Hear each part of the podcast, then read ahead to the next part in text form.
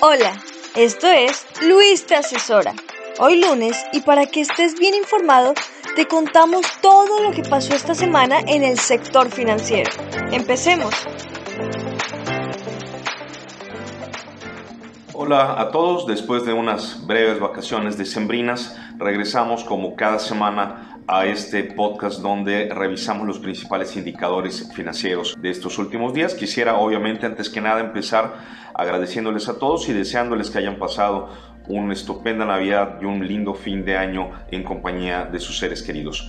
Eh, en lo que se refiere a los mercados, eh, esta semana que termina me parece que el tema más relevante es, lo hemos comentado en ocasiones anteriores, el tema del superpeso mexicano. En este momento estamos viendo el, tipo de cambio peso contra dólar en alrededor de 19.13 en el interbancario. Ha habido una apreciación ahí interesantona por parte del peso, de tal manera que eh, aquellos que tienen sus portafolios pues muy denominados en dólares, probablemente verán que no han tenido un, rendimiento eh, por ese lado. Aún así, yo sigo defendiendo el tema de la diversificación del portafolio. Como lo he comentado en ocasiones anteriores, me parece que al nivel de las tasas actuales se vuelve muy interesante la inversión en renta fija en pesos, pero aún así, incluso con los movimientos del tipo de cambio, yo no considero que, que vamos, que se deba de, eliminar, tiene que haber una participación de eh, renta variable de productos eh, denominados en, dólares. Me parece que puede haber algo interesante por allá en la parte de, de, este, de renta variable dólares, a pesar de que no hemos visto mucho movimiento. Si examinamos la gráfica del Standard Poor's en estas últimas dos semanas, no hay mucha historia que contar por allá, está, está muy horizontal, pero Aún así, me parece que estas dos opciones, ¿no? renta fija peso, renta variable dólares, siguen sin duda teniendo cabida en cualquier portafolio. ¿Qué podemos esperar? Me parece pues es el gran tema, ¿no? ¿Qué podemos esperar para el, 2023? me parece que para efectos de los mercados hay una muy buena noticia y hay otra noticia que no es tan buena. En lo que se refiere a la parte buena, me parece que el tema de inflación en Estados Unidos está dando clarísimos signos de estar no totalmente controlada al nivel al que la Fed norteamericana lo quisiera. La Fed norteamericana ha sido muy clara que le gustaría una inflación alrededor del 2% anual y no estamos ni siquiera cerca de eso. Pero me parece que eh, lo que todos estamos esperando era un quiebre de tendencia y creo que esa parte ya la vimos.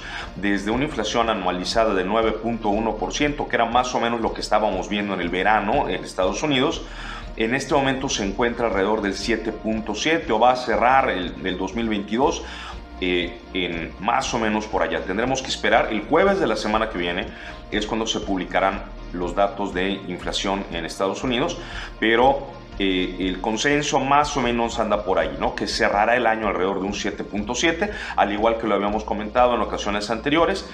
Eh, hay otros signos, por ejemplo, el mercado inmobiliario en Estados Unidos ya claramente frenado eh, o por lo menos con una velocidad muchísimo menor de la que, de la que traía y esto eh, nos indica también un, eh, un cierto congelamiento, ¿no? un, refresco de, de, la economía, de tal manera que si me parece que incluso no, no, no estamos esperando una baja de tasas por parte de la Fed, pero con el hecho de que dejase de subir sería un respiro para los mercados. ¿Cuál es la parte mala? Bueno, que los mercados no son la economía eh, y en la parte económica sí se ven algunos nubarrones.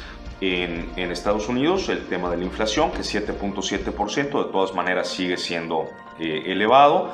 En Europa, evidentemente, el precio de los energéticos y las consecuencias en las cadenas de suministro por la guerra en Ucrania, evidentemente continuarán a, lo largo de, del 2023 y eso es sin tomar en cuenta los riesgos geopolíticos de que la guerra en Ucrania pueda derramarse hacia más allá de, las fronteras de, este país. ¿no?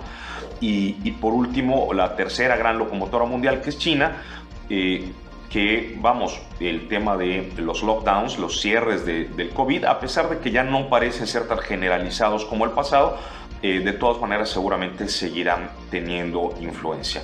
Entonces, me parece que estas van a ser las grandes narrativas del 2023, la inflación en Estados Unidos, la, el, tema de, del del detenimiento o, el, frenón económico en Europa como consecuencia en parte de el alto precio de los energéticos y eh, la disrupción de ciertas cadenas de suministro en China por el tema del COVID. Creo que seguramente estaremos hablando de, ello en las, próximas, en las próximas semanas. Aquí en México la realidad es que eh, si bien el IPC ha tenido un rally muy interesante de unas semanas hacia acá, ¿no? Llevamos probablemente 4% de ganancia en el IPC en relativamente poco tiempo. La realidad es que también venimos de una pues de mucho tiempo de que el IPC no, no había dado gran cosa y esto, digamos, ganamos 4% de una base relativamente pequeña. Sigo pensando que para los riesgos eh, me parece más interesante la parte de, renta, de renta fija en pesos.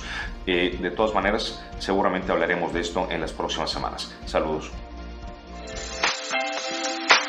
Esto fue el resumen de la semana. Te recordamos, esto es Luis te asesora.